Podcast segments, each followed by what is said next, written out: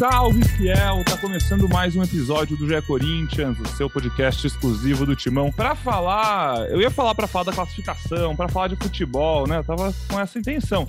Mas infelizmente a gente vai falar, acho que um pouco menos de futebol do que a gente gostaria, porque a gente vai ter que falar bastante também sobre toda essa confusão, essa treta, esses crimes que aconteceram na Vila Belmiro ontem, quarta-feira. Corinthians perdeu para o Santos de 1 a 0, gol do Marcos Leonardo de pênalti, mas se classificou, como todo mundo que ouve aqui lembra muito bem. Algumas semanas atrás o Corinthians venceu o Santos por 4 a 0, já foi para esse jogo com uma ótima vantagem, classificação muito bem encaminhada, que se confirmou. O Corinthians está nas quartas de final da Copa do Brasil, assim como semana passada foi para as quartas de final da Libertadores e passou dessa semana, dessas semanas insanas que a gente estava falando, né, de dois jogos contra o Santos, dois jogos contra o Boca, jogo contra o Flamengo. Toda essa semana, essa sequência maluca, o Corinthians passa classificado nos dois mata-matas, em segundo lugar no Brasileirão, um ponto atrás do líder e sem fazer um gol a seis jogos, o que é o mais maluco. O único gol feito nesse tempo foi um gol contra do Rodinei e os gols de pênalti contra o Boca. E ainda assim, segue firme, segue forte, um time que batalha. A gente vai falar bastante sobre isso, sobre esse momento. Mas, como eu falei antes também, a gente vai falar muito sobre tudo que aconteceu no fim do jogo na Vila Belmiro. Torcedores do Santos invadiram o gramado, agrediram o Cássio, começou uma confusão generalizada arremessaram coisa nos jogadores do Corinthians quando estavam entrando no vestiário. Durante o jogo ainda jogaram não é sinalizador, né? Mas aquela fumaça, artefatos que podem queimar, machucar, jogaram no gramado em direção ao Cássio, que, por sorte, enfim, graças a Deus, tá bem, não aconteceu nada de mal. Mas a gente tá, né, Braga, já te puxando pro papo aqui, numa quinta-feira bem atípica, né? Pós-classificação e você tá trabalhando que nem um louco em caso de polícia. Bem-vindo. Ah, mais uma vez, né? Futebol brasileiro é isso. Um dia é cobertura de racismo, outro dia, de cobertura, outro dia é cobertura de violência com torcedores. É lamentável, assim, acho que foi uma cena é, impactante ver um, um, torcedor invadindo o campo e tentando agredir um, um, um jogador. Emblemático que tenha sido o Cássio também, um jogador de, de uma história enorme dentro do Corinthians. É, é agoniante, né? Ver como o futebol está chegando em dias difíceis. Assim, os jogadores têm falado, vai acontecer uma tragédia, vai acontecer uma tragédia. E realmente ontem poderia ter acontecido, né? É, mais torcedores invadiram. Se a coisa ficasse é, maior ali, tivesse uma proporção maior, se algum jogador do Corinthians respondesse com uma agressão também contra um torcedor, eu não sei como é que as coisas é, ter, teriam terminado na Vila Belmiro. Lamentável, ontem mesmo falei com, com o pessoal do STJD, a, a Procuradoria deve fazer a denúncia, né? E o Santos corre risco aí de ter uma, uma punição alta de até 100 mil reais de multa e de 10, 10 mandos perdidos aí que seriam cumpridos no Campeonato Brasileiro. É, não poderia ter deixado isso acontecer e precisa mudar os seus protocolos na Vila Belmiro para que isso nunca mais ocorra. E o torcedor tem que sentir. O torcedor do Santos que, que fez isso tem que sentir, os outros torcedores têm que ter isso, esse caso como exemplo, punição severa aí, nesse caso do Santos e Corinthians. A gente vai falar bastante durante o episódio sobre as várias nuances né, que tem esse caso, porque a gente pode falar sobre as punições, a gente pode falar sobre as consequências, a gente pode falar sobre o papel da polícia nesse caso como um todo, que, né, quando é para ir para cima de torcedor, para tirar cartaz, é boa, tá ótima, tá fortona em dia, mas na hora da revista não tira o sinalizador. E aí agora só um parênteses, não estou entrando no mérito do sinalizador ser proibido ou não, ser algo bom ou ruim, mas como ele é proibido, ele não deveria ser permitido entrar no estádio. E aí é todo jogo entra, não só na Vila Belmiro, né? Claro, em todos os estádios, quem quiser dá um jeito de entrar. Mas enfim, a gente pode falar sobre isso. E, Braga, você falou que a gente está perto de uma tragédia. Cara, a gente está muito perto. E, assim, tragédias já aconteceram. Se a gente lembrar daquela final da Copinha de 95, acho, uma super. Era a super Copinha, né, de 95 que teve. Teve invasão de estádio no Pacaembu, teve torcedor morto, mais de 100 torcedores feridos. É, no começo do ano, gente, na, final da na semifinal da Copinha, São Paulo e Palmeiras, teve uma faca atirada em campo, quase que o, podia ter cegado, matado, ferrado a vida de alguém, de um jogador que estava lá durante o jogo. Realmente, as tragédias elas estão perto, mas é, já está passando, já está acontecendo um monte de tragédia há muito tempo E a gente tem que ficar muito ligado nisso, porque é assustador, né, Pozella? Realmente é, é difícil a gente saber como proceder, porque as pessoas fazem o que querem, né? Assim, não tem como obrigar alguém a não fazer algo.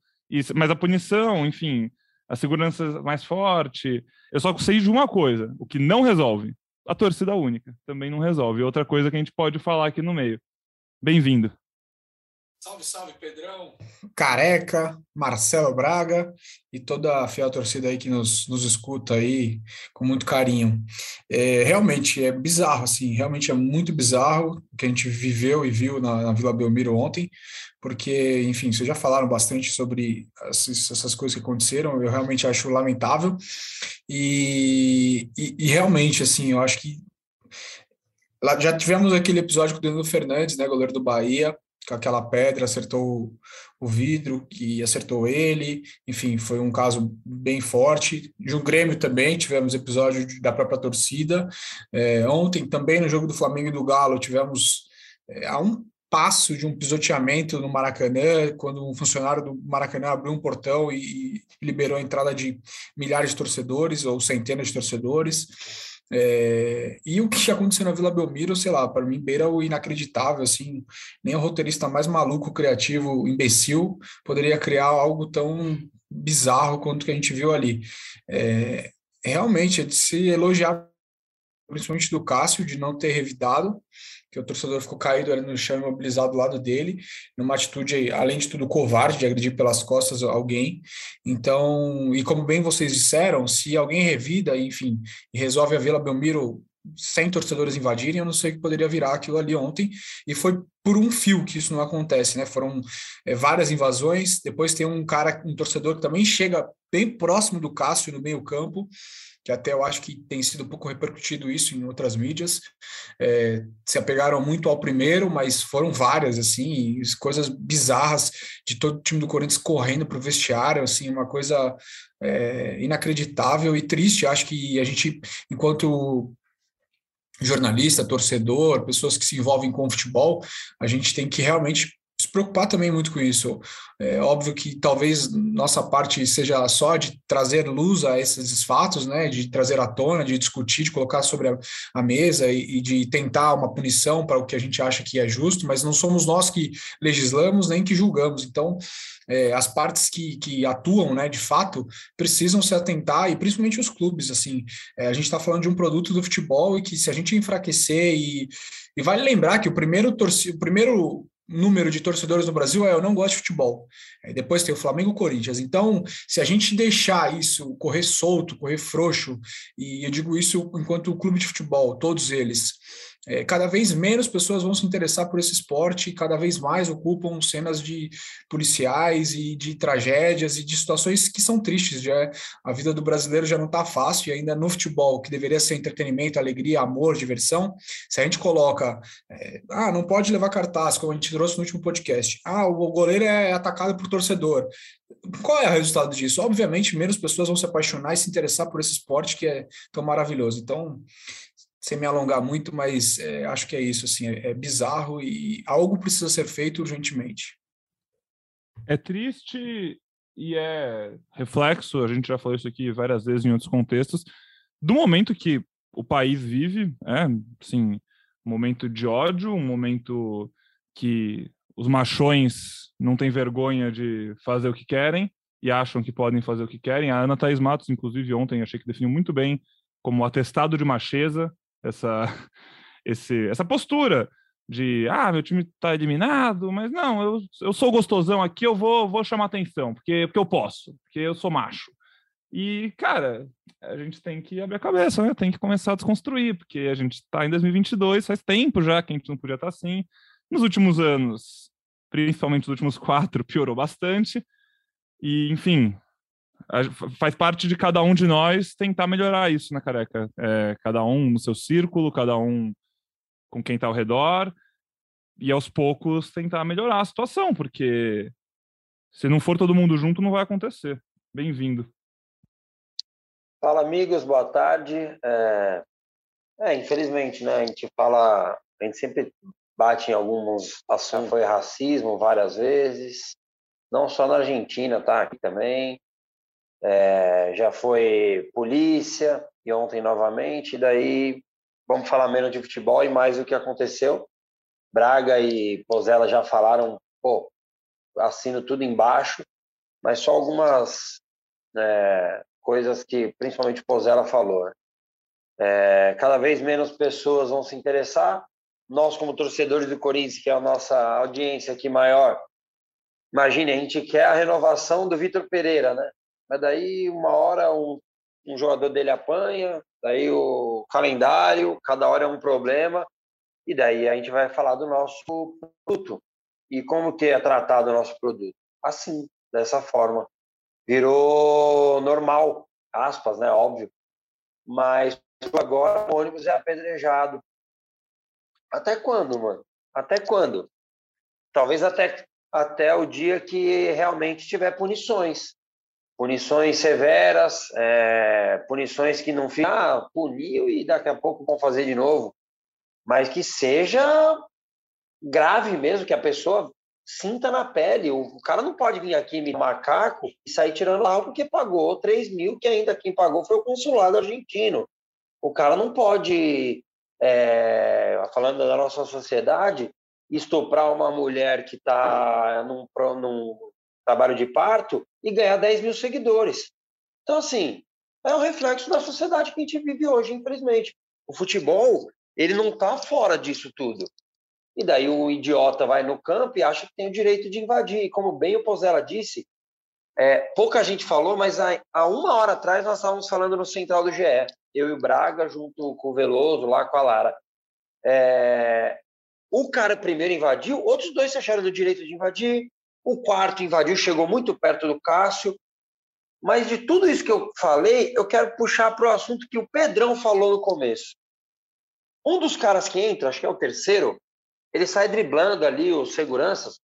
Ele passou a dois passos de um policial militar. Não deve ser o mesmo efetivo que estava no dia anterior no hotel, apontando arma para a criança, para a família, que os funcionários do hotel falaram que quem exigiu que o time entrasse por trás era a polícia militar. Até quando, hein? Será que a polícia militar também não está muito conivente com essas situações? Toda hora briga, toda hora briga. Será que é, é para o bem dela ter só torcida única em todos os estádios do Brasil? Mano, até quando isso, cara? O que está acontecendo, mano? Eu acho que a gente nunca passou por isso. É, é, revoltante, é triste, é preocupante, porque uma hora vai dar uma merda maior. Nós vamos esperar isso acontecer? Perfeito. É, eu queria dar uma informação aqui no, no, podcast, que daqui a pouco eu vou escrever essa matéria no, no GE, depois dos episódios que aconteceram é, na chegada do, do, hotel, né, que tinham homens fortemente armados lá para proteger o, o, Corinthians, fizeram um cordão, não deixaram criança passar com cartaz, com chocolate, com, enfim, uma, uma péssima recepção que a polícia fez lá para os torcedores do Corinthians, tratando como se fosse uma ameaça é, enorme para os jogadores, né? Tudo registrado lá pelos repórteres que estavam ao vivo, inclusive o pessoal do meu timão, um abraço para eles. É, e também pelos, pelos episódios na Neoquímica Arena, né? Sempre tem um cartaz vetado, o torcedor também sempre é tratado de uma forma um pouco hostil ali na arena. É, então a, a, diretoria do Corinthians se reuniu ontem com o novo comandante do choque lá na Vila, parece que foi uma reunião longa. É, eu ainda não sei quais pontos foram cobrados pelo Corinthians em termos de flexibilização. É, curioso que a reunião aconteceu num dia em que o Corinthians precisou do apoio da PM, né? Porque os jogadores foram atacados por torcedores do Santos. E, e então é, o Corinthians não pode romper com a PM simplesmente, porque precisa dela em vários momentos, né? Daqui a pouco entra num momento de crise e o, o mesmo torcedor que hoje reclama do tratamento vai lá no CT é, protestar, perseguir jogador, atirar pedra no carro do jogo. Enfim, é, é, é um tema difícil para o Corinthians, mas a diretoria diz que está tentando algumas flexibilizações, algumas coisas para melhorar um pouco a festa, pelo menos nos jogos dentro de casa. Então, é, ainda vou tentar avançar nos detalhes dessa reunião, mas é, o Corinthians fez um, um, papo com a PM e vamos ver se alguma coisa muda aí nos próximos jogos. Muito legal essa informação. Mas, Braga, importante, mas assim, é, eu acho que o ideal é conversar, não, Não acho que tem que romper com a polícia militar, mas precisa ser esclarecido algumas coisas, né? É preciso entender algum, algumas ações que têm acontecido, assim. É tudo muito perto, né, gente? É tratamento diferente uma semana, muda outra. Agora não foi uma, um tratamento na terça, um outro na quarta, né? Então, assim, não pode entrar com cartaz, mas a 100 quilômetros em outra, outro município do estado de São Paulo, aí pode entrar com bomba, pode entrar com sinalizador. Tá estranho. É, e vale destacar assim, tem muita gente falou só dos sinalizadores, mas nitidamente ali tem pequenos morteiros, né? Bombinha, morteiro que jogavam e até assustou assim. Tanto é que na imagem que o Jean-Pierre termina o jogo, ele toma um baita susto numa dessas dessas bombinhas, esses morteiros que explodem ali na área do, do, do Corinthians. É, e, e, isso é perigosíssimo, assim, o sinalizador, óbvio, ah, tem a questão dele e tal, enfim, é, ele é um artefato que está queimando, então se acertar uma pessoa pode causar algum ferimento e tal, mas o morteiro se pega, sei lá, num ouvido, explode do lado do ouvido de alguém, se pega na, no rosto, pega embaixo do, da chuteira de alguém, enfim. Se você olhar na imagem da TV Globo, do Sport TV, é, a grama se mexe, é uma pequena explosãozinha, assim, tem, é, obviamente requer cuidados, então não dá para achar que isso é normal, assim, não dá. Eu sou 100% a favor do sinalizador, acho que o mundo inteiro utiliza, é uma coisa linda, mas não é, não é porque você pode, na minha opinião, usar o sinalizador e se é proibido, é proibido em todo lugar. Não dá para ficar proibido mais ou menos, proibido aqui, mas ali não. É, aqui pode, lá não pode. Ou libera, e eu, eu sou a favor de liberar, e se jogar o sinalizador no campo você multa, você dá pune, você busca quem é, você tira público de jogo, enfim, você toma as ações que, que, infelizmente, nós seres humanos, normalmente, nós somos educados com punições. Então, faz parte, é assim, tem que ser assim e beleza. É, se você não respeita a regra, existe uma lei que vai te obrigar a respeitá-la de outra forma. É, então, é importante destacar isso, porque algumas pessoas acharam que foi um só sinalizador, outras disseram que é só bomba, enfim, é só para pontuar o nosso ouvinte e deixar isso bem claro aí para todos. Assino embaixo do que você falou, Pozalinha, porque a, justificativa, né, para não ter sinalizador, proibirem a festa, proibirem tudo isso, é a segurança. Só que tem, eh, eh, eles proíbem e não tem a segurança, e as coisas continuam horríveis. Então, assim, a gente não está falando, eu também sou a favor do sinalizador, acho que tem que ter a festa. O sinalizador que eu estou falando não é o sinalizador naval que matou o menino lá na Bolívia, pelo amor de Deus, tá, gente? Não, esse aí, pelo amor de é, Deus, ninguém é. É fumacinha, pô, é. Fumacinha, luz. É visual, a gente não é maluco, a gente não está a favor de coisas perigosas, assim, uma parada controlada.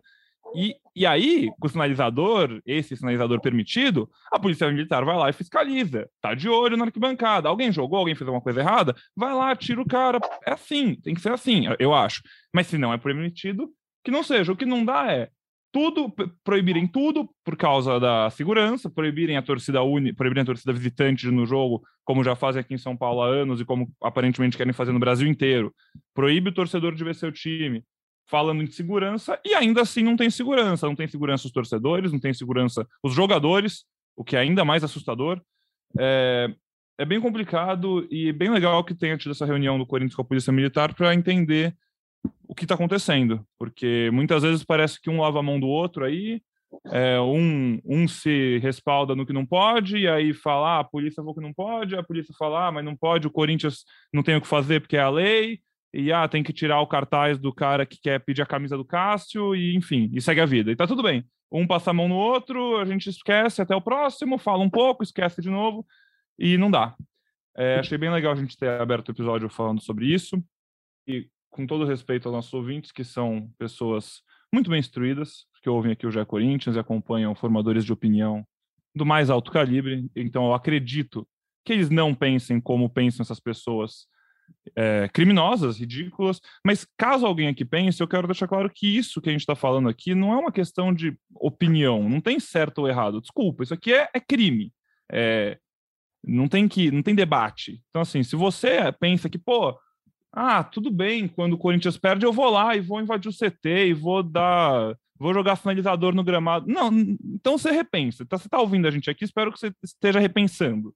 Se não tiver, você vai desligar aí o agregador, o Globoplay, paciência, espero que você melhore. Mas eu confio na nossa audiência, espero que só tenha sido um recado aí para reforçar isso e que todo mundo vá junto nessa luta. É, sobre isso, vocês querem falar mais alguma coisa? Braga tem mais alguma informação desse dia seguinte caótico que você acha que vale a pena citar para a gente poder seguir falar um pouquinho de futebol? Não, na verdade eu mandei uma mensagem agora há pouco pro, pro, pro cara do STJD aqui, o procurador-geral, perguntei se vai ter urgência nesse caso, né, pela repercussão e tal, e ele falou que vai seguir o procedimento padrão, geralmente são 30 dias aí para que a denúncia seja feita, para que junte todos os documentos, súmulas, boletim de ocorrência e tudo mais. É, acho que, que foi legal a nota oficial do Santos, é, dizendo que, citando os nomes né, dos torcedores, dizendo que um deles é sócio e já está sendo excluído do quadro, é, e dizendo que vai passar, vai repassar o prejuízo financeiro para os torcedores.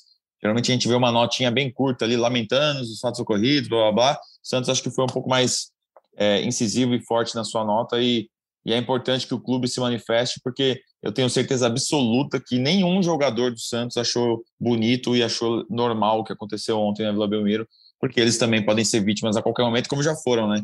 Em maio, quando teve a invasão lá na Vila. Show de bola, então. Vamos continuar.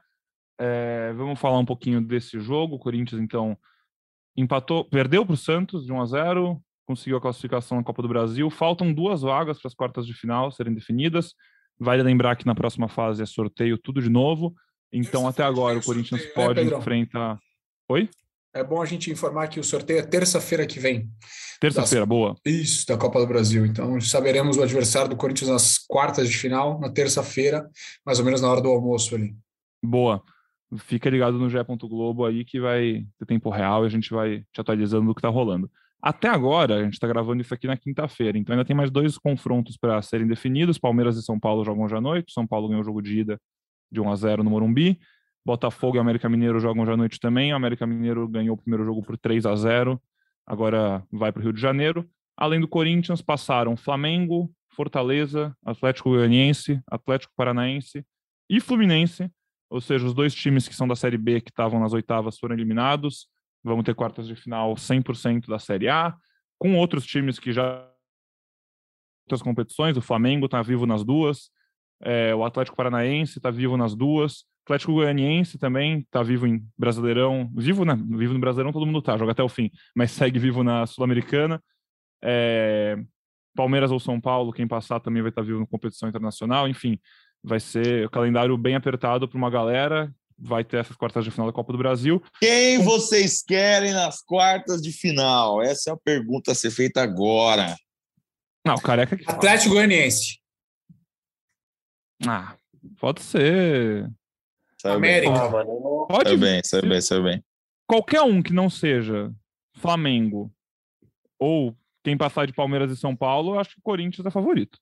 E é, eu, eu, eu, acho que não é tão bom pegar o Atlético Paranaense, time. Ah, não. Bom não é. Mas, mas... se, é para escolher, Atlético, Atlético Goianiense, ou se confirmar a classificação, hoje, né? O América Mineiro. América. Não, se, se não. Conf... É difícil falar em quartas de final e escolher. Mas, assim, é... por, por torcedor, se Botafogo passasse hoje, eu preferia pegar o Botafogo. Quem passa desse confronto, então, aí, Botafogo e América, é, seria uma é boa. Chato, hein, mano? O América normalmente vem aqui e enche o saco.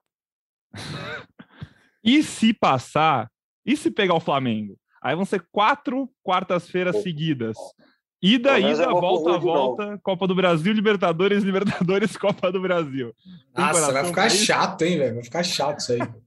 Não, é dá, uma, dá uma mudada. Eu não gosto, eu não gosto. Acho chato também ficar repetindo o adversário. É. Muito ruim.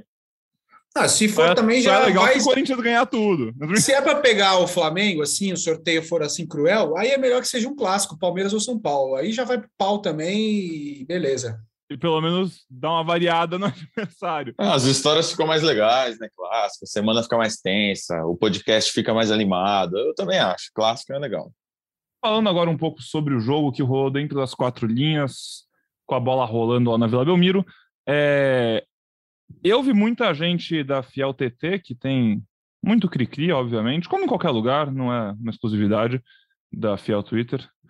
Reclamando da escalação. Eu particularmente gostei, queria saber de vocês. Achei corretíssimo entrar com o meu Zaga titular. O jogo, pô, cara, é um clássico, é um jogo de mata-mata, não, não vai dar sorte ao azar. Eu achei bom que mesclou, mas não foi com o time inteiro reserva. Achei achei que o Vitor Pereira fez certo. Eu não achei que o time jogou muito bem, mas também achei que o time não estava com muita vontade de jogar bem. Mas eu gostei da, do jogo do Rony, vírgula, ele tranquilo. Esse aí, pô, depois daquela expulsão lá que o Vitor Pereira quase tirou o couro dele dentro de campo, virou outro homem, gente. Pelo amor de Deus. Vai, careca, fala o que você achou desse jogo. Quem colocou esse apelido no Rony, cara? É a dupla de volante, é Cantijo e Tranquijo. Então, cara, eu gostei também da escalação. Acho que o que a, o pessoal tá reclamando mais era o Duqueiroz, né? Mas não tinha outro é, no meio e também a possibilidade do Mosquito ao invés do Piton. Mas acho que até as substituições já deviam estar tá pré-estipuladas, assim. Tava bem que e aquilo que a gente já falou aqui algumas vezes, já quer poupar, poupa depois que fez o resultado. E daí, quando virou 0 a 0 aí já as chances do Santos diminuíram ainda mais, né? E daí ele foi trocando o time, mas eu gostei, eu gostei até da postura do time. O Corinthians praticamente não deu chances pro, pro Santos, né, no primeiro tempo, a não ser um cabeceio ali do, do Marco Leonardo. É, mas o Corinthians eu achei que controlou bem, o Corinthians conseguiu trocar bastante passo, cuidou bem da bola. É, faltou um pouco do último ali para a chance clara fora do Roger Guedes, né? Isso eu falando do primeiro tempo. Mas acho que também passou por o jogador, mano. Ele também quer acabar logo com isso, os 90 minutos, ir embora. Então, os jogadores também não estavam muito bem, principalmente é, o Juliano ali, que é o cara para dar o último passe, também por característica mesmo do Piton. Não ia acontecer isso dos pés do Piton como ponta, né? Como lateral, ele dá boas assistências, inclusive o já. No tempo, o Corinthians, o Santos, óbvio, ia se atirar ainda mais, né? Mas o Corinthians, a defesa se portou muito bem, gostei bastante. Gil e. É, e daí acho que depois a gente fala do puxãozinho de orelha no Raul. Mas gostei bastante da postura, principalmente defensivamente, né? O Corinthians é muito organizado correu quase nada de riscos ali. E o lance do Giovani, não vou cair nessa, nessa pressão de que ah, o jogador é ruim, pô, o moleque tem 18 anos, mas na cara do gol, assim, né, tem que fazer até para ele, né? Até acho que o gol seria mais importante para ele que para o Corinthians, assim, e um gol que não pode perder, mas acabou perdendo, vida que segue, logo depois o Santos fez o gol, tentou forçar mais uns dois pênaltis ali, mas o Corinthians se portou bem e o Rony realmente foi bem, organizou ali o meio, né? O Corinthians, mesmo com, com aquela pressãozinha ali da torcida do Santos, é, 1 a 0 o Corinthians se portou bem, cuidando bem da bola, esperando o jogo acabar. Só não esperava do jeito que ia acabar, mas o jogo acabou e o Corinthians conseguiu poupar ainda alguns jogadores, não precisou acelerar a volta de ninguém, e acho importante, principalmente, acho que o Braga vai falar mais disso, né? do que o Corinthians falou aí do, dos lesionados, né? Já alguns jogadores em transição, alguns já treinando normalmente. Então, tem, quem sabe já no final de semana a gente possa ter a volta de alguém. O Giovanni, o Giovanni ele ouve o podcast, esse eu sei, ouve todos. E ele tá ouvindo aqui, ó, o Careca não tá criticando, tal, não pode perder esse gol mesmo. Mas, ó, já que perdeu, que bom que você perdeu nesse jogo, Giovanni. Mas aí, quando. Porque esse jogo era o jogo que podia perder. Agora, nos próximos, quando não puder mais perder, não perde mais. Já, já gastou. Tira, tirou a pressão das costas. Agora, né? Caprichar um pouquinho mais na próxima. Mas que personalidade tem esse cara, esse moleque, hein? Ele Demais. tem muita personalidade, cara. Ele não sente o jogo, assim. Ele entra na, na bomboneira, ele entra na vila, ele. Beleza, perdeu, mas ele tava lá para perder o gol. Ele criou a, é, é, a oportunidade, ele correu o campo inteiro. Óbvio, eu também acho que ele perdeu um gol que é difícil de, de, de, de dele perder outra vez até.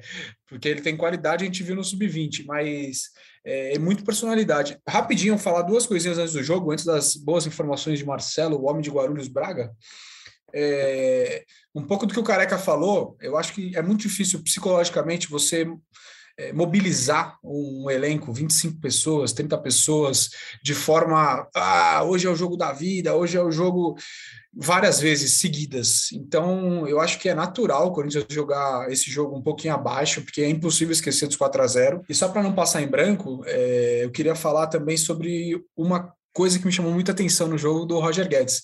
Enfim, no último podcast, eu acho que talvez eu tenha feito uma, uma crítica à postura dele, e nesse eu acho que vale um elogio, porque por tudo isso que a gente acabou de falar, do jogo 4 a 0 jogo ganho, né, né, né, o cara quer, quer ir embora, quer passar logo esses 90 minutos, quer ir para a família dele, abraçar o filho, a mulher o cara fica brigando por causa de nove minutos, que o combinado ele saiu aos 20 e ele saiu aos 11.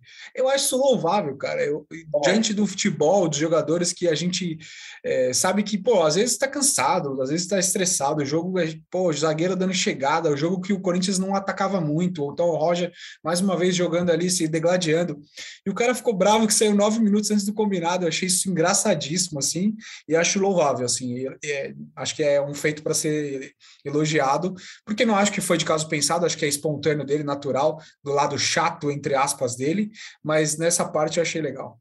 E enquanto a bola rolava mesmo, os contra-ataques que o Corinthians armava no primeiro tempo, que errou vários passos, o gramado da Vila estava muito ruim, choveu bastante. Quando eu lembro, eu lembro de uma bola do Adson nele, uma do Rony nele, que era um pouquinho mais forte. E aí, quando a câmera dava o close, ele virava para os caras pé da vida, dá a bola assim, querendo, porque queria a bola. Então é, é realmente, é, Cara, o Roger Guedes é um personagem que, meu Deus do céu, dá pra falar muito dele. Mas eu, eu tô com vocês nessa, achei legal. Vai, Marcelo Braga.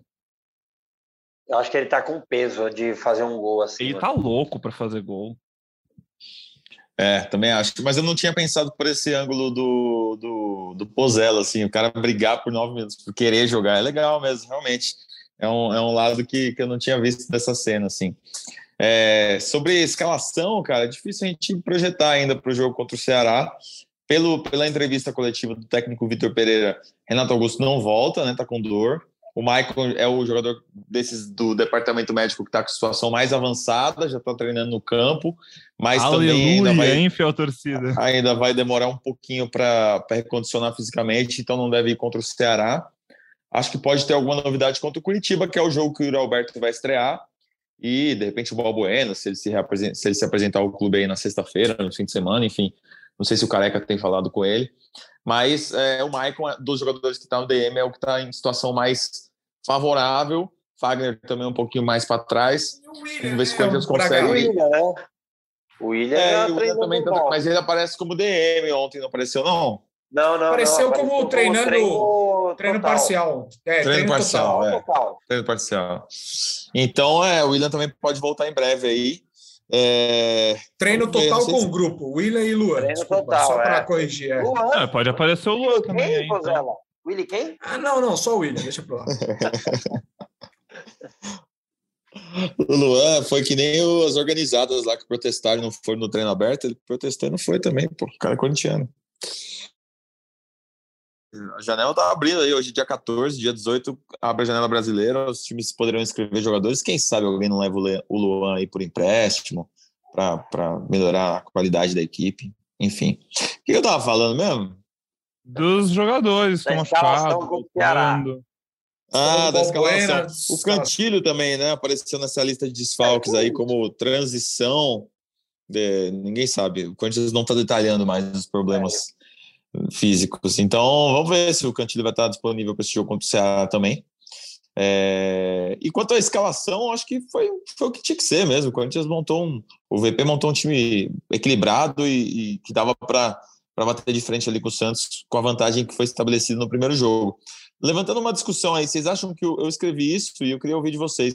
Vocês acham que o Lucas Piton é o novo Mantuan desse time? Vai fazer a ala, vai fazer a lateral, vai fazer a beirada? E. Não? Não? Não. Não. Eu acho que quando o Vital puder jogar e tiver a volta de William e o Giovani um pouquinho mais azeitado, nunca mais o Piton deve jogar de ala, de, de, de ponta. Talvez ponta. de ala. Talvez de ala, de ponta, porque tem jogo que, na minha visão, ele tá de ponta e tem jogo que ele tá de ala. Quando ele tá de ponta, é tipo, porque não, não tem rola. outro. Quando ele tá é, tá de ala, acho que faz todo sentido. Sim, Mas de ponta é duríssimo. Eu, Posso aproveitar e falar um pouquinho sobre esse lado esquerdo? Porque uma coisa me chamou a atenção nos últimos jogos que eu achei bem legal. É, o Bruno Mello é um cara que boa parte da torcida também critica. Enfim, ele também não fez nada magnífico pelo Corinthians ainda para né, ser exaltado à Vera. Inclusive, ele perdeu o pênalti na bomboneira, mas tudo bem, não é esse mas. Bateu. É, o que eu, mas o que eu quero dizer do Bruno Mello é o seguinte: a gente, esse time do Corinthians, a gente viu ele ter muita, muita, muita dificuldade para sair jogando há alguns meses. Não conseguia sair a primeira linha, não conseguia passar. Hoje, a gente vê um time que consegue sair tocando, a gente vê a triangulação saindo com muito mais facilidade, com o Rony, o Duo, quem seja o volante chegando, pegando a bola, girando de um lado para lateral, volta, recebe, passa, se movimenta. E quando tem o Bruno Melo em campo, cara, o Corinthians tem uma nova possibilidade de saída de bola que está dando muito certo. O Cássio dá uma fatiada na né? esquerda. Jogada Avelar. É, exatamente, que o Avelar fazia. E aí é engraçado ver no jogo quando tá o Bruno Melo e o Piton, porque normalmente com a bola o Piton fica na frente, porque aí tem mais qualidade e tal, cruza melhor. Mas para sair jogando, o Piton vem lá atrás, faz a linha de quatro e o Bruno Melo vira o ponta por Cássio fatiar no meio de campo, o Bruno Melo dá a casquinha e o Roger Guedes pega a bola. Isso aconteceu mais de uma vez. Então é bem legal ver o Vitor Pereira, pô, é, potencializando uma qualidade do cara que pula bem, ganha bem o jogo aéreo e mexendo no time durante o jogo para ele poder fazer isso a serviço do time. O Santos está pressionando lá em cima, casquinha, Roger Guedes segura a bola e pronto, começa a triangular um pouquinho para frente já. Achei bem essa legal. É uma jogada, essa é uma jogada que aconteceu muito Corinthians e Fortaleza no ano passado, aquele jogo do segundo turno o Corinthians ganha no segundo tempo. Acho que é um, é um daqueles jogos que eu falava no ano passado aqui que a torcida ganhou. Eu não lembro se foi o gol do. Acho que foi o gol do Cantijo. No final do jogo, que ele tabela, cruzou ali. Faz tabela aí faz o gol. Exato. Nossa, ele ganhou todas essas bolas aí, o Bruno Melo, pelo Fortaleza, né? É... Claro que é muito pouco para Corinthians, né? É uma contratação que eu não faria, mas é o que o Pedrão falou tá aí. O Corinthians estava cheio de dificuldades, né? É, o, Todo mundo machucado. machucado, o Braga já falou, não vejo o Pitão ali com o ponta, é só uma necessidade mesmo, porque não tinha. É, e daí o Bruno Melo acabou jogando e fazendo. Inclusive ele que dá assistência, né? Ele deve ter falado pro Giovani, pô, Giovani, você me ferrou, hein? Porque ia entrar na estatística, né? Era, foi ele que deu o passo pro Giovani para sair ali na cara do gol, né? Veio de trás do meio é uma contratação que eu não faria, né? Não se, não se pagou, não, provavelmente não vai ser renovado com a, o empréstimo dele. É, mas já que quando for jogar, que use o que ele tenha de melhor. Outra coisa que ele tem de melhor acabou não dando certo, né? Na bomboneira, porque ele batia pênalti no Fortaleza, acho que era até o batedor com o Rogério, Rogério Ceni. É, acabou perdendo, mas eu gosto do jogador que tem personalidade e mesmo se o Corinthians tivesse perdido aquele dia do Boca, eu passaria um panaço para quem bate o pênalti. Isso já é uma coisa minha de torcedor. Eu já até citei outras vezes, por exemplo, Edilson Capetinha é um que não tem totalmente assim o meu respeito, porque foi o Índio bater um pênalti em 2000 e ele não. Mas só uma pitada histórica. É verdade, craque Neto, é verdade. Eu concordo. Gostou? Gostou? É que o Edilson falaria isso, né? Eu concordo, craque Neto. E o Edilson não bateu, hein, cara? Sensacional. De graça, né? Pô, Edilson, Edilson é nosso ouvinte, careca. Pô, dá então você respeita mais o Michel ah, Macedo Pô, do que o Edilson. Pedrão. Só para tirar é essa mentiroso, dúvida. É um mentiroso. Todo mundo ouve o podcast. Todo mundo não, o Michel Macedo bateu pênalti no Arias. O Edilson não, não bateu em 2000. Michel Macedo tá ouvindo a gente agora, hein? Não vamos exagerar né? também, né, Pozela? Não vamos exagerar, mas puta, aquele jogo eu lamento tanto do Michel Macedo. Ele e o Cantillo perderam ali seria uma das maiores crises da história da Sociedade Esportiva Palmeiras, hein? Pô, aquele jogo. E o Gustavo maluco. Gomes, o que aconteceria com ele? Mas enfim. Chorou, pô. O Gustavo Gomes chorou. Tem relatos que ele chorou, não bateu o pênalti, não, hein? Ele é ótimo zagueiro, mas aí também tem uma sorte, porque os pênaltis idiota que ele fez na vida não foram nada. Contra o Galo lá no, na, na Libertadores, que o Hulk errou, o Palmeiras passou, e na final do Paulista, que ele pô, deixou o Corinthians vivo ali quando já estava bem morto. E aí Sim, também o Palmeiras ganhou, então um cara bem sortudo, além de um ótimo zagueiro. É Muito óbvio. bom zagueiro. Mas, enfim, caminhando aqui então para a reta final do nosso podcast, pessoal, é... eu tava pensando aqui, a gente, pô, falou de dinheiro, né, nos episódios, a venda do João Vitor, Corinthians batendo meta de venda, né? E aí eu tava lembrando, eu vi o Corinthians passando para as quartas de final da Copa do Brasil, assim como passou para as quartas de final da Libertadores, e aí eu fui buscar aquela matéria que nossos competentes amigos do GE fazem sobre o planejamento financeiro, né? No fim do ano, quase sempre solta o planejamento financeiro do clube, aí o clube projeta o que vai entrar, o que vai sair, pipipi, papapó. E aí, ano passado, na, no orçamento do Corinthians, estava projetado um desempenho de sétimo lugar no Brasileirão, semifinal do Paulista, oitavas de final da Copa do Brasil e oitavas de final de Libertadores. Então, assim, é muito legal ver. Na hora que sai isso no balancete, a torcida fica brava, né? No, balancete não, no orçamento, no, na previsão. A torcida fica brava, porque, pô, o Corinthians se contentar, vai se contentar com isso e tal.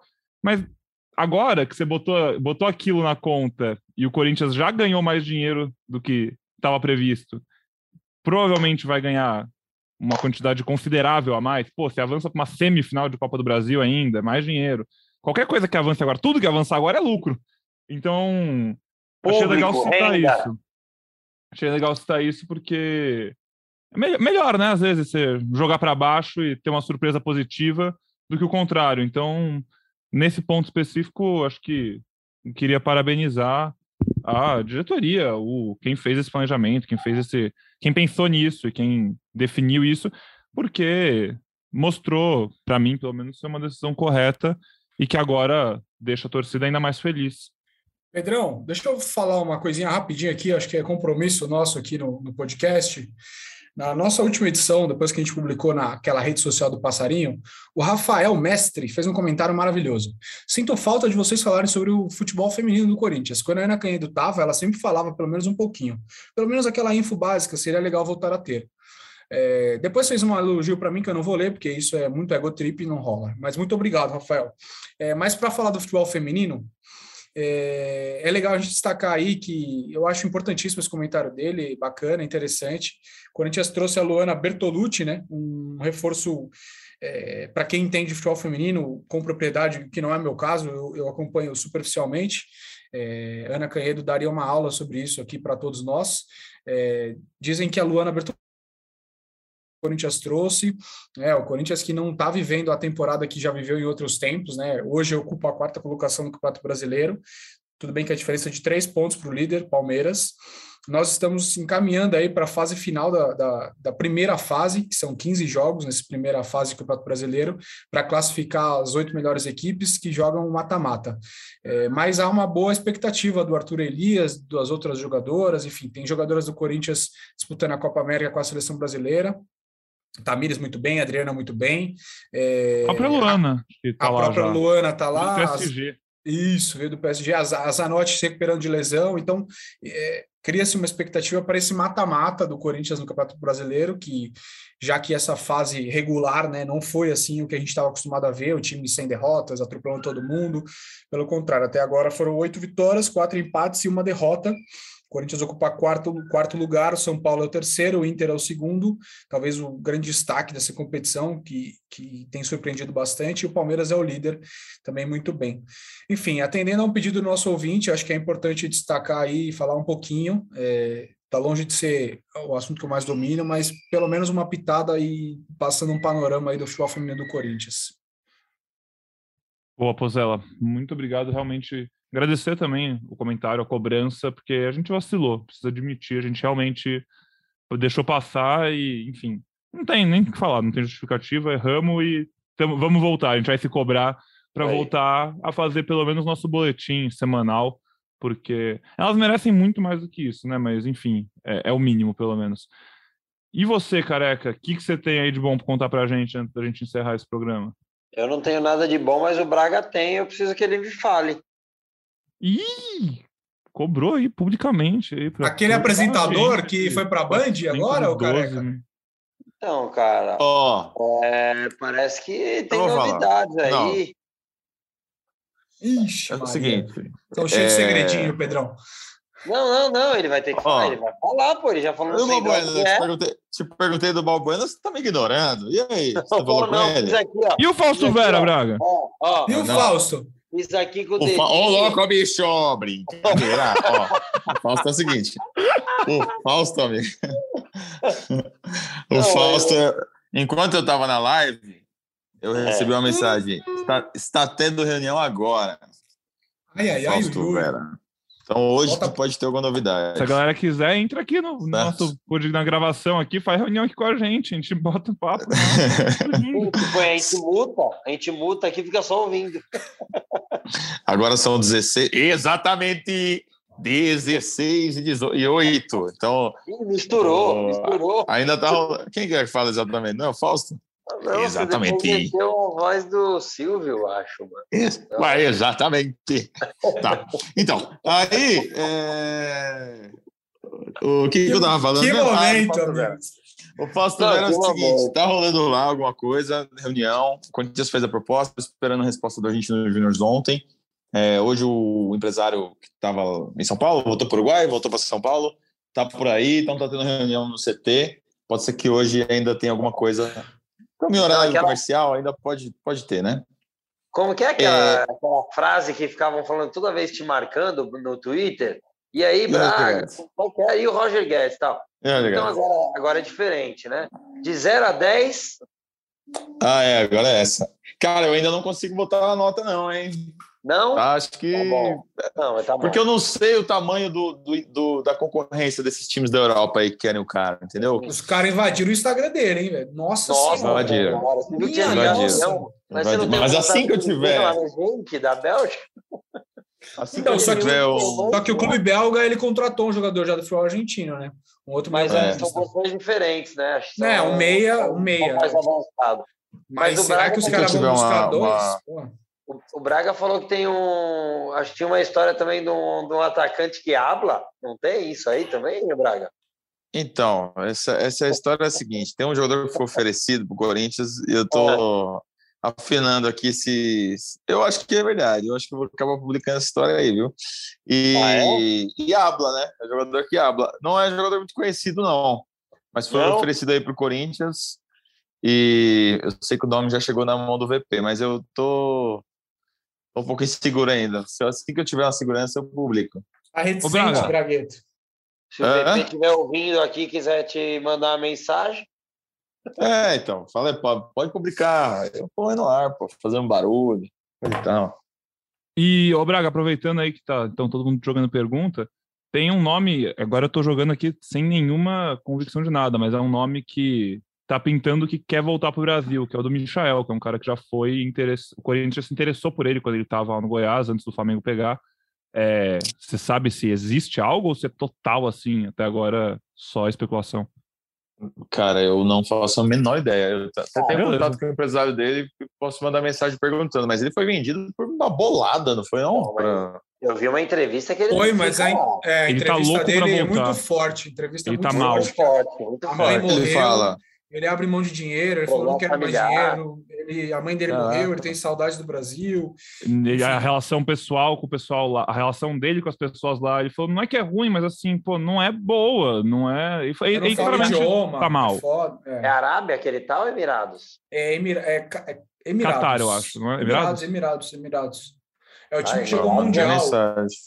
Ah, isso, é, é verdade. Mandei é. mensagem aqui para o empresário. Vamos ver se ele Eu vi a entrevista dele eu vi a entrevista dele, ele tá forçando um Flamengo, mas acho que o Flamengo não tá muito querendo. É que acabaram de pegar o Cebolinha, né? É, pro Flamengo. Não, tem uma arinha lá. O Flamengo adorou a venda dele. Tipo, o Corinthians, cara que já foi sondado aqui há um tempo e tá forçando uma volta pro Brasil. Algo assim, porque eu, como disse o Pozella, não sei se foi o Braga ou o Pozella, foi investimento alto, né? Sim. Fizeram nele mas é uma opção mesmo que ele teve lá, acho que já deve ter falado até com o clube, não sei se vai ser uma negociação difícil, porque acho que é um, seria só empréstimo, mas eu realmente, Pedrão, eu tinha visto isso, é, mas até tentei uma informação com, com a pessoa que ele fez a entrevista, mas a pessoa não me respondeu, não. Com quem que ele falou, Braga? O cara que eu não sei, para dar o crédito também para a entrevista, porque falou realmente não vi. Falou com o Alexandre Oliveira. Ah, Alexandre tá. Oliveira do, Cancelados, é assim que eu chamo ele? Eu não sei, mas Alexandre Oliveira, beleza. Acho que a galera acho que sabe quem é. Tá. é. Voltando então aí, vocês estavam de picuinha, eu dei uma salvada no Braga perguntando do Vera, mas vocês estavam finalizando o podcast com algum segredinho de vocês, eu vou querer ouvir, pô. Não, é esse aí. Não, não é essa história. Era isso, era isso. Esse Ah, então aí tá. do, do atacante que habla, mano. É, pare- o Braga sabe o nome, mas ele, Ele tá vai falar esperando- depois que a gente parar de gravar, porque, né? Sim, sim. Então tá bom. Mas ele tá esperando aí para ver se ele vai publicar, mas ele vai publicar, ele vai publicar. Deixa eu Ah, falar e o. Balbuena, e o Balbuena, a última vez que eu falei com ele, foi oferecendo meus serviços de, aplica... de motorista de aplicativo, se precisasse buscar a família dele no aeroporto. Foi a última conversa. Você foi bem. Minha última conversa Pô. com ele foi. É, ele tava chegando no aeroporto lá, falei, pô, aproveita a sua família, daqui a pouco começa tudo de novo. Você tá feliz com a volta ao Corinthians? Ele me disse, valeu, Marcelo, obrigado, vou aproveitar sim, o churrasco vai ser bem grande. É, ele, gosta dessas piadinhas aí. Ele gosta dessas piadinhas aí. Mas acho que nós vamos ter um reforço no Corinthians e eu vou ter um reforço no meu. Um, um cara para jogar um pokerzinho. Boa. Maravilha. Cuidado com os falar, horários aí do você poker, tá- né, Ca- careca? Cuidado Não, com não, não. gosto. Só de segunda-feira, essas coisas aí que jogador Agora- gosta de segunda-feira. Tem Libertadores terça-feira, cuidado. Agora é Não, Libertadores não vai de ter mais. terça. É. Ah, vai ter terça, é verdade. Inclusive estarei o no Rio. tá bom, o papo tá bom, mas duas coisas. Quando a gente joga com o Ceará no sábado, tá? Campeonato Brasileiro, Henrique Totti estará representando o GE.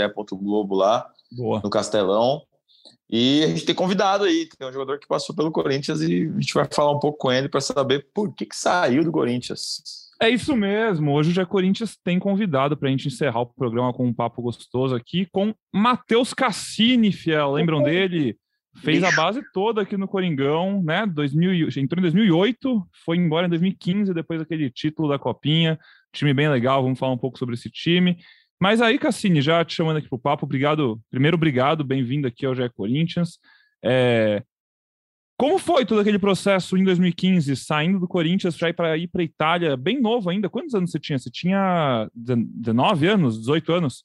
E já saí do timão na hora que estava virando profissional, foi para o Palermo da Itália e aí, enfim, fez uma carreira já bem rodada em times da Europa, times do Brasil. Agora está nos Estados Unidos, é isso mesmo? Boa tarde, primeiramente, a todos. Ah, foi, foi isso mesmo. Eu tinha 18 anos, 19 anos, recém, tinha acabado de completar 19 anos. Né, fiz a base toda no Corinthians e, e acabei saindo com, com 19. O Matheus está com 26 anos, né? E muita gente até hoje se questiona se, se aquela foi a melhor decisão na sua carreira. Era um time que, que apostou um pouco na molecada, né? Foi um dos melhores times do Corinthians nos últimos anos, aquele time de 2015. O Arana jogou, o Malcom jogou.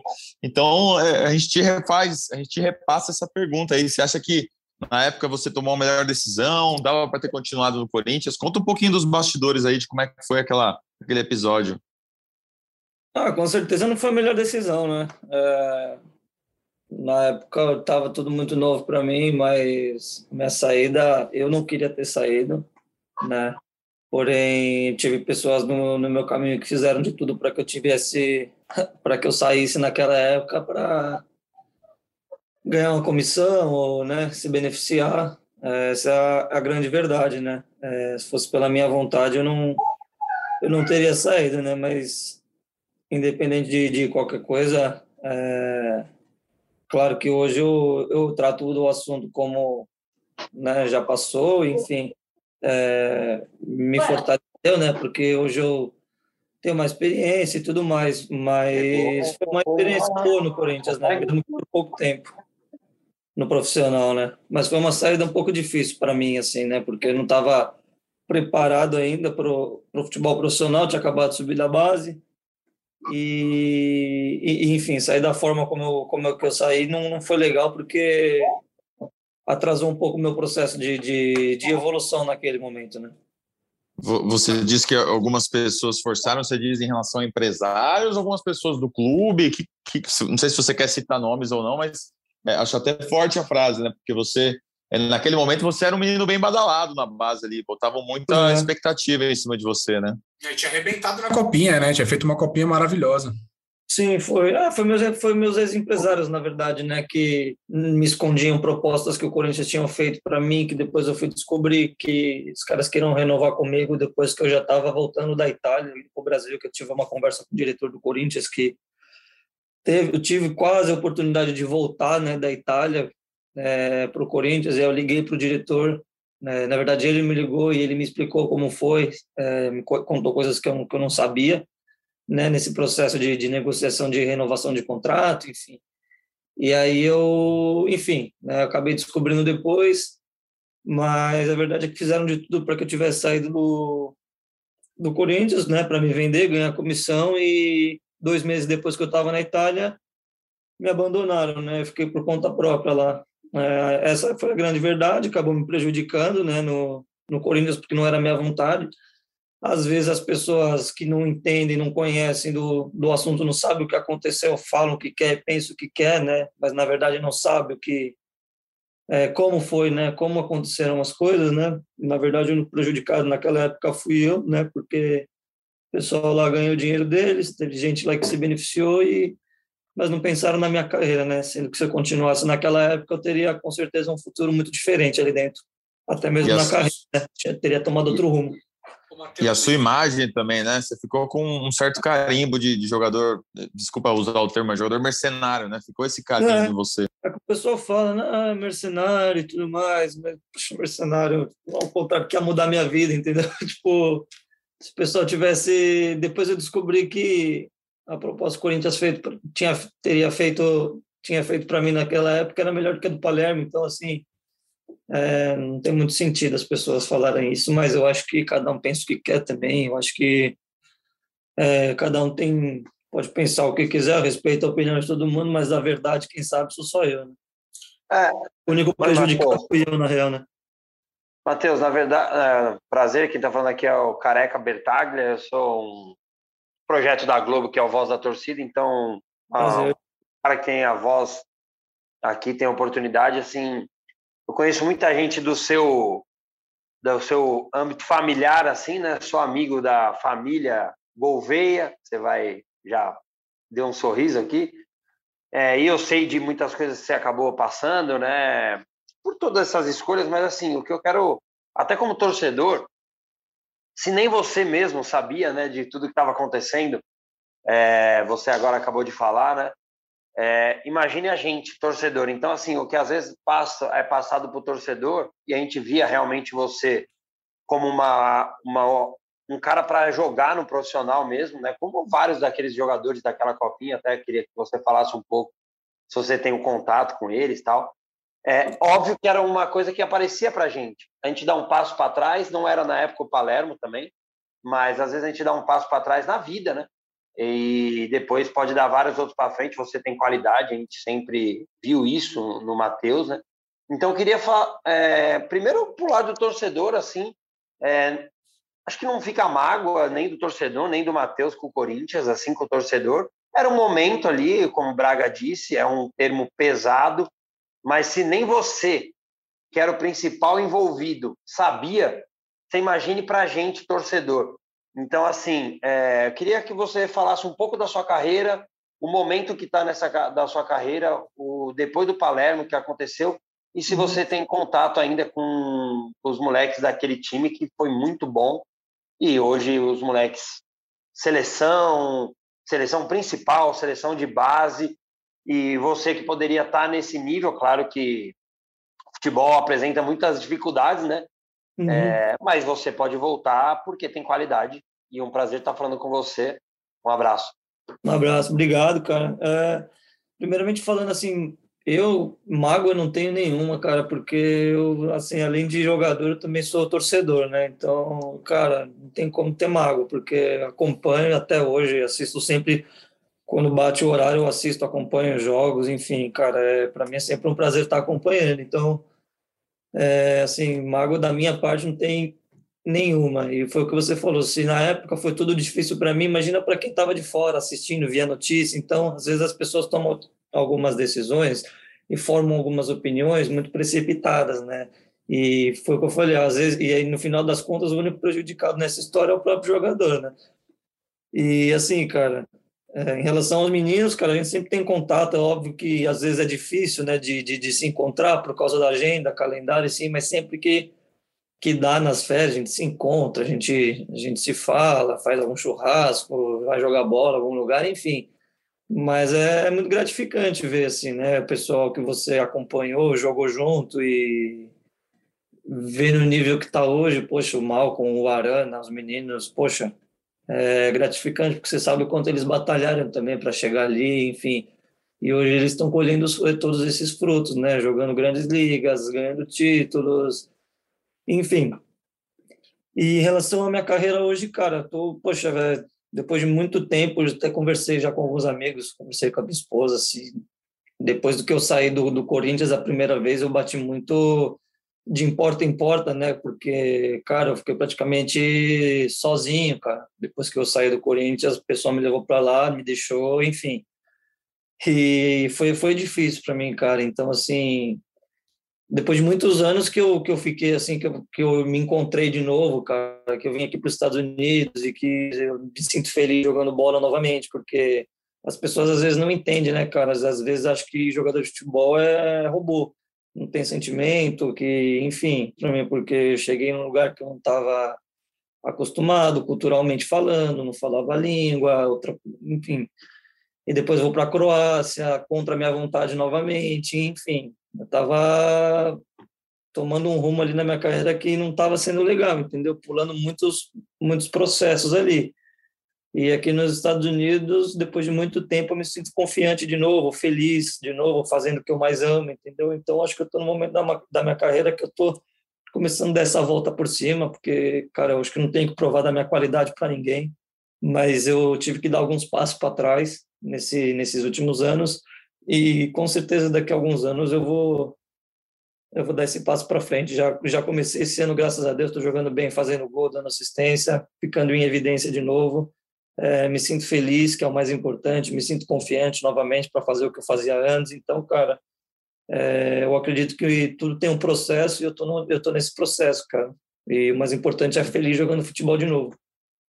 Matheus Pozella falando aqui contigo. Não sei se você vai lembrar, mas no dia da sua ida, um dia antes para a Itália, eu tive na sua casa com seus pais, sua família. A gente fez uma matéria para o Globo Esporte, se arrumando a mala indo para a Itália. E, enfim, ainda, ainda sou jovem, mas há, há sete, oito anos era ainda mais jovem, nem imaginava o que você estava vivendo naquela situação.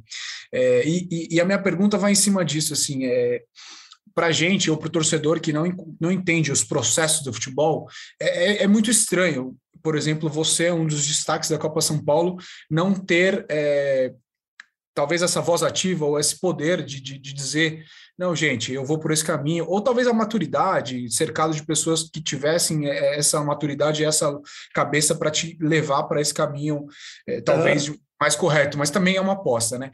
Mas a minha, a minha pergunta é em cima disso, assim, é como é que hoje você, tentando ajudar até jogadores que vão viver o que você viveu, porque isso é óbvio do futebol, que vai acontecer várias e outras vezes, como é que você vê, se, se você errou, ou como você poderia ter mudado isso, ou que dica você dá para que ninguém viva o que você viveu? Que eu acho que, ou te ouvindo, é, é uma situação delicada, assim, todo mundo de olho, de olho de fora fala, pô, ganhou dinheiro, foi para a Europa, é feliz, largou o Corinthians, mas talvez lá no seu íntimo só você saiba o que você, nas noites mais geladas da Itália, o que você viveu.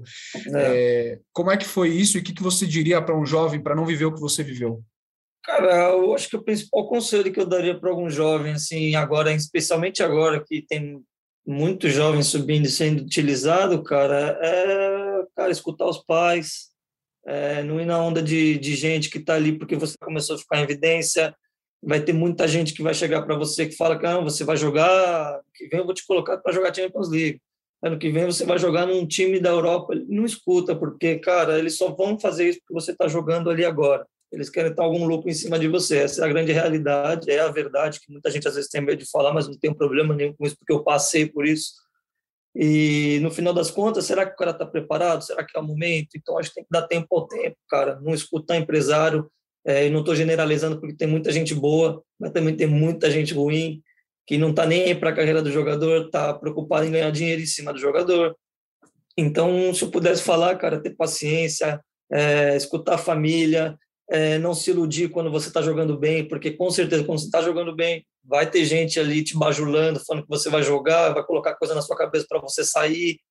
Então é dar tempo ao tempo. Eu acho que tudo tem um, um processo. É, jogador jovem precisa de precisa jogar, precisa fazer minutos, evoluir, vai errar, vai acertar. Então assim, cara, é, é mais ter paciência e, e, e, treinar, ficar no clube o, quanto, o, o maior tempo possível para poder evoluir, para poder estar tá pronto, para aí sim pensar, pensar em sair e não querer pular etapas, porque talvez se você querendo pular esse tipo de etapa, você às vezes não está pronto, na maioria das vezes você não está pronto. Aí você vai bater lá, você vai voltar, você vai para outro lugar. É assim que funciona, cara.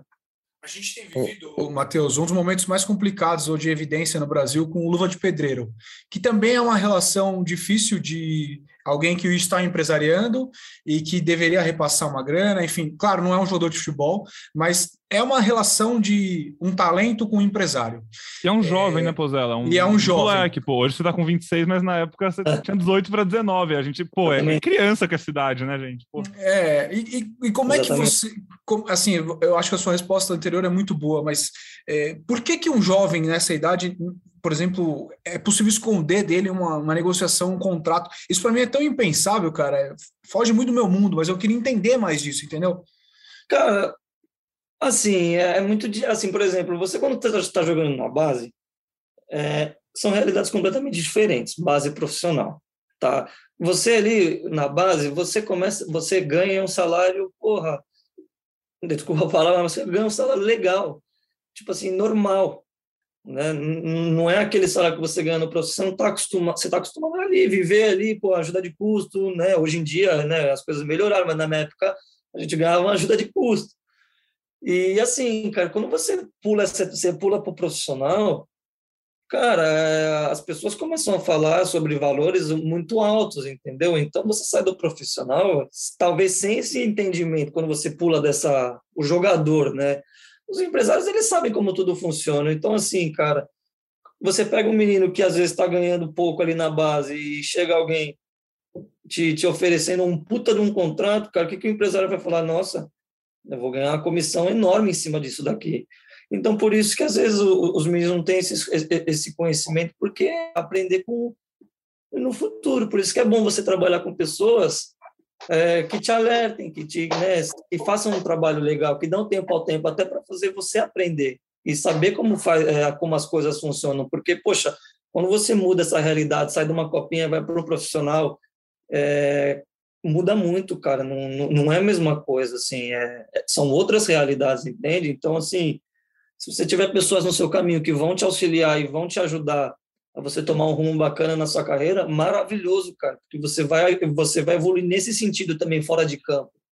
Tanto que você pode chegar, hoje em dia, você não precisa de ninguém para negociar seus contratos. Hoje em dia, eu mesmo, se eu quiser, eu posso negociar, os meus contratos, porque hoje eu, hoje eu já tenho um bom entendimento. Mas quando eu tinha 18 para 19 anos, é. tinha 19 anos, eu não fazia ideia, cara. Você tá entendendo? Então, assim, Agora, se você pega meninos que, poxa, não, não, não tem conhecimento, eles precisam de alguém. Só que se infelizmente ele pegar alguém no caminho dele que, que não está pensando na carreira, está pensando em ganhar dinheiro, a pessoa vai ganhar dinheiro e esse menino, infelizmente, a carreira dele não, não vai, ele vai ter que penar mais, se ele quiser ser bem sucedido. Independente da qualidade, se é bom jogador, se não é, enfim. Essa é a grande verdade. Maravilha, Cara, pessoal. Muito bom, muito bom. Mais papo. alguma? Ou posso poder... Eu só queria desejar que ele... sucesso aí para ele, boa é. sorte no, no, segmento da carreira, que, que dê a volta por só... cima.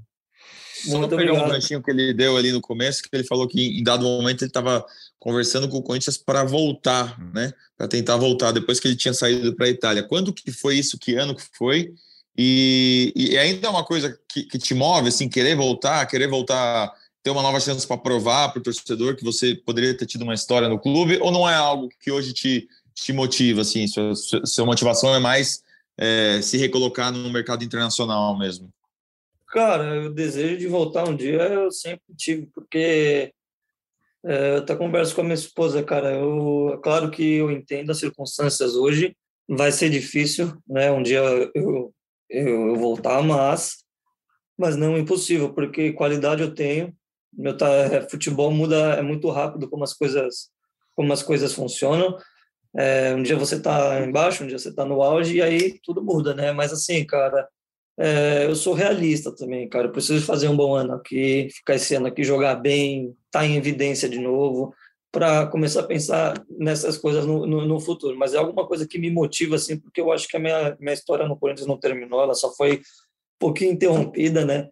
Mas é o que eu falo, estou acompanhando sempre, cara, sempre torço, sempre assisto jogos, enfim. E a minha quase volta foi em 2017, foi quando eu tive a conversa com um dos diretores do lá, que ele me explicou como que tinha acontecido quando eu saí e tudo, que aí eu falei, poxa. Mas foi em 2017. Foi só, só aí que você entendeu, dois anos depois, você entendeu que tinha tido uma é, proposta que não chegou em você e essas coisas. Eu tava. Porque na época eles, eles falavam que, eu, que os caras não queriam me emprestar para um time da, da, da putz, um time que eu, né, da Série B, eu acho, que na época emprestava um monte de jogador para lá, não tinham sinalizado para nada para renovar comigo. E aí, quando em 2017 eu estava é, querendo voltar para o Brasil para né, esse recomeço, surgiu a possibilidade do, do Corinthians foi quando o diretor me ligou e me explicou tudo o que aconteceu. Aí eu falei, putz, até eu explicar para ele, aí eu falei, olha, na minha, o que era passado para mim era isso. Para eles era passado de outra forma. Então, é, por isso que eu acabei também não, não, não, voltando naquela época, porque ainda ficou meio estranho a forma que eu saí. Tinha sido muito recente também. Tipo, com que cara que eu ia voltar para o Corinthians naquela época, entendeu? E mesmo sem sem ter culpa daquilo, entendeu? Mas ficou estranho. Eu também entendi o ponto de vista deles e que eles também ficaram chateados na época, mas enfim, acho que o único beneficiado daquele negócio ali foi uma pessoa só, que eu prefiro não falar o nome e, e graças a Deus também não trabalho mais. Maravilha. É, bom, primeiro desejar então toda a sorte do mundo nessa sua volta por cima, Matheus. Tamo, saiba que a gente está na torcida. E para encerrar Obrigado. aqui então o podcast, um pouquinho mais alto astral, porque eu imagino que, pô, nesse seu tempo aí de bola também tem tido umas histórias boas, umas histórias engraçadas. Então, falar umas coisas boas também para, né?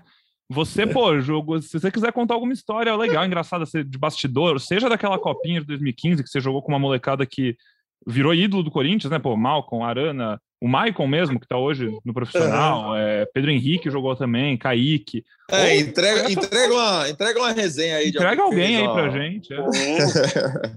É, cara, eu te falar, meu, assim, eu, os caras, os cara, eu, eu, pelo menos naquela época, eu sempre fui um cara bem tranquilo, assim, né? Os caras que eram mais atentados, o, o Malcolm e o Arana era, era difícil, bicho. Os caras, nossa senhora, a gente sofria ali na mão daqueles meninos ali, porque eles eram um ano mais novos do que a gente.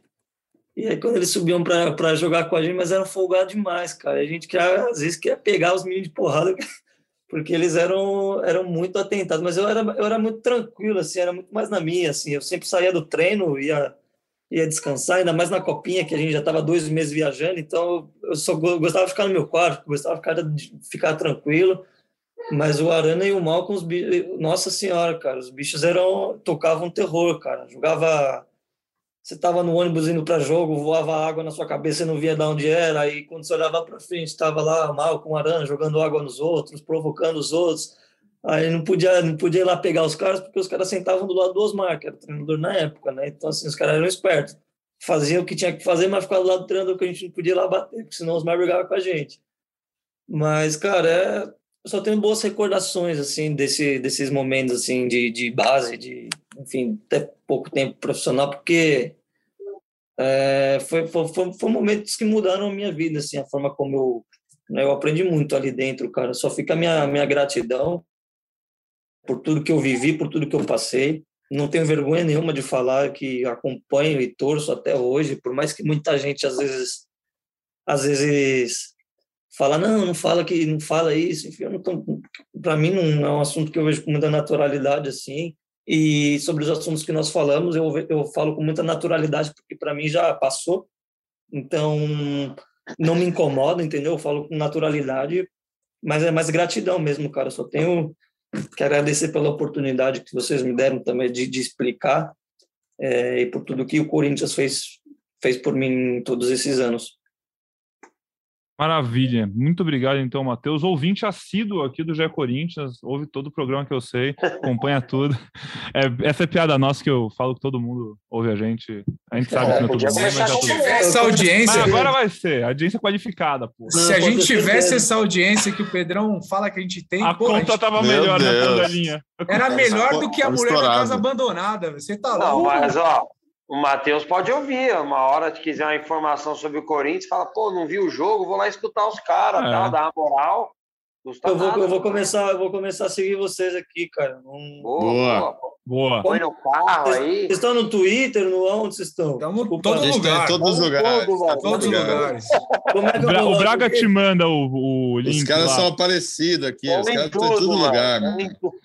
Se você quiser ver dancinha, dancinha de TikTok, é com Pozela. Também, o cara faz tudo. Vocês fazem dancinha de TikTok também? Dancinha não. Dancinha não. Dancinha não. Apenas. Que é Corinthians, pô. Que é Corinthians. Ô, velho. Minha filha tá Muito bom, muito bom. Minha filha tá nasceu né? agora esse mês. Minha, minha mulher falou: já se prepara para fazer dancinha de TikTok. Eu falei: não, isso não, não. senhor. Jamais. Hum. Maravilha, então, Matheus. Brigadão. Braga, Pozela, Careca, aquele abraço. Obrigado por mais um ótimo episódio. Ficou longo, mas nossa audiência tenho certeza que vai gostar, porque foi, foi bom. A gente começou falando de Bom, coisa. É, falamos de muita coisa séria aqui hoje. Porra, falamos muito hoje, de futebol. Falamos muita coisa interessante. Um podcast bem rico hoje. Acho que a nossa audiência vai gostar. E é isso. Um abraço para todos vocês. Um abraço para nossa audiência. Obrigado você pela companhia em mais um episódio aqui do Gé Corinthians. A gente volta então depois desse jogo Corinthians Ceará no sábado para falar de mais uma rodada do Brasileirão e prever um meio de semana que, olha, torcedor, dá para respirar um pouco, vai ser um pouco mais calmo, não tem mata-mata, Brasileirão Pô, de novo. Legal, hein, cara? Agora o coração vai ter um pouquinho mais de calma. Muito obrigado e até o próximo episódio.